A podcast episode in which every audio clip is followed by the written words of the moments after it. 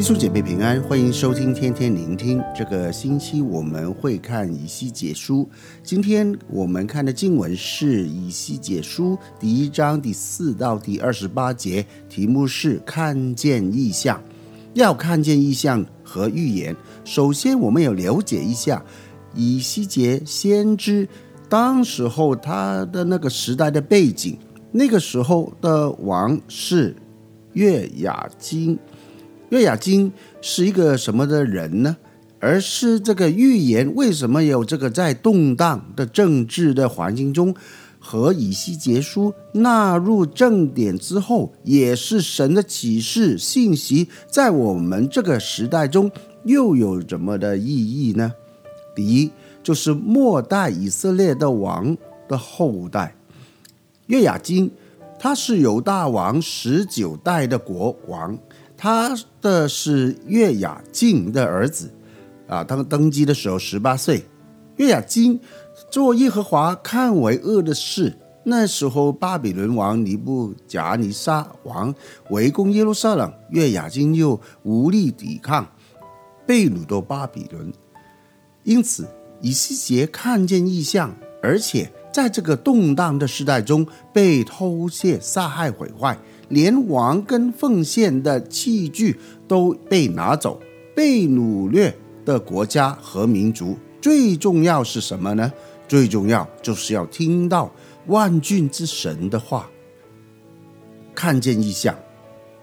以西结那个看见这个异象，就是看见一个人有四个脸，四张的翅膀，翅膀彼此相接，行走时并不转弯。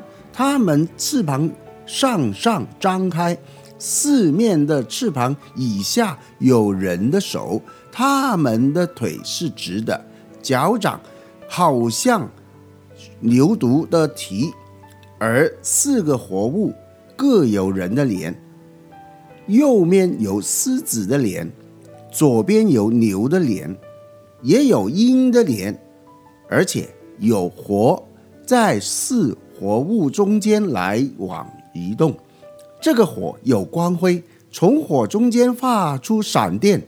有四张脸的活物，旁边各有一个轮子在地上。你看，这个时候已经看到，好像有有一个车一样的轮子。卧活物的头上面有穹苍的形象，像耀眼惊人的水晶。铺张在活物的头上，重装之下，活物的翅膀伸直，彼此相对。每个活物用两个翅膀接住自己，就是自己的身体。活物行走的时候，我听见翅膀的响声，像大水的声音，像全能者的声音，又像军队。闹哄的声音，在他们头上有穹苍，有上有声音，在他们头上的穹苍之下有宝座的形象，仿佛蓝宝石的样子。坐宝座的那个形象上，仿佛有人的样子的形象。我看见他的腰有仿佛闪耀的金属，周围有仿佛火的形象。又看见他腰下有仿佛的形象，周围也有光辉。下雨的日子，云中彩虹的形象怎么样？周围的光辉的形象也怎么样？这就是万军之耶和华那个荣耀形象的样式。我一看就脸伏于地，我要听一个说话者的声音。这个就是以西结那个时候看见的那一种异象。我们看，虽然这个异象看起来好像有点怪，因为在地上我们根本没有可能看到好像这样的一个生物，但从圣经里面或许给我们看的一些启示，将这样的活物，我们都可以在启示录中看到有好像这这样的东西，这样的一个活物出现的预表，就是启示录第四章第六到第八节，宝座前有一个如同水晶的玻璃海，宝座的周围有四个活物，遍体前后都长满眼睛。第一个活物是狮子，第二个是牛犊，第三个是脸像人的脸，第四个像鹰的脸。但到最后，那个约翰从这个意象里面跟以西结书第一章都看到一个同一个状况，就是他们一出现的时候，他们就代表看见神的荣耀、神的荣光，而且这些活物。就是昼夜不住的说圣哉圣哉，主是全能的神。所以这是个活物，就是给我们知道，无论以色列人当时被掳巴比伦，或者现在你和我有机会，在一些困难艰难的环境中，记住，神仍然掌权，他在这里。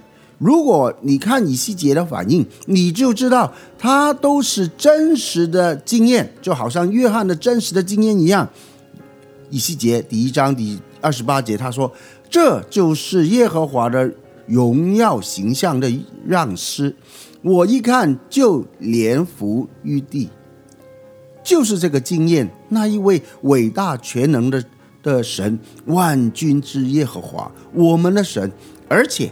这些活物就好像一个警报器，给当时的人也知，也给我们知道，仇敌从北方过来要掳掠、偷窃、杀害、毁坏。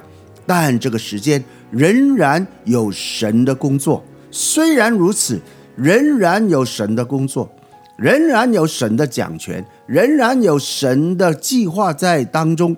当开始的时候，给我们知道，我们要专注的就是神的启示和意象，因为神是全知的神，他是创始成终的主，他知道你和我们这个世界最终的结局是什么样。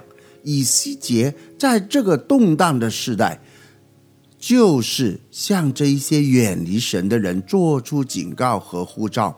末日的近了，我们应当悔改归向神。但以色列和犹太的王要神的祝福，但不要神的吩咐，招来的就是被掳七十年。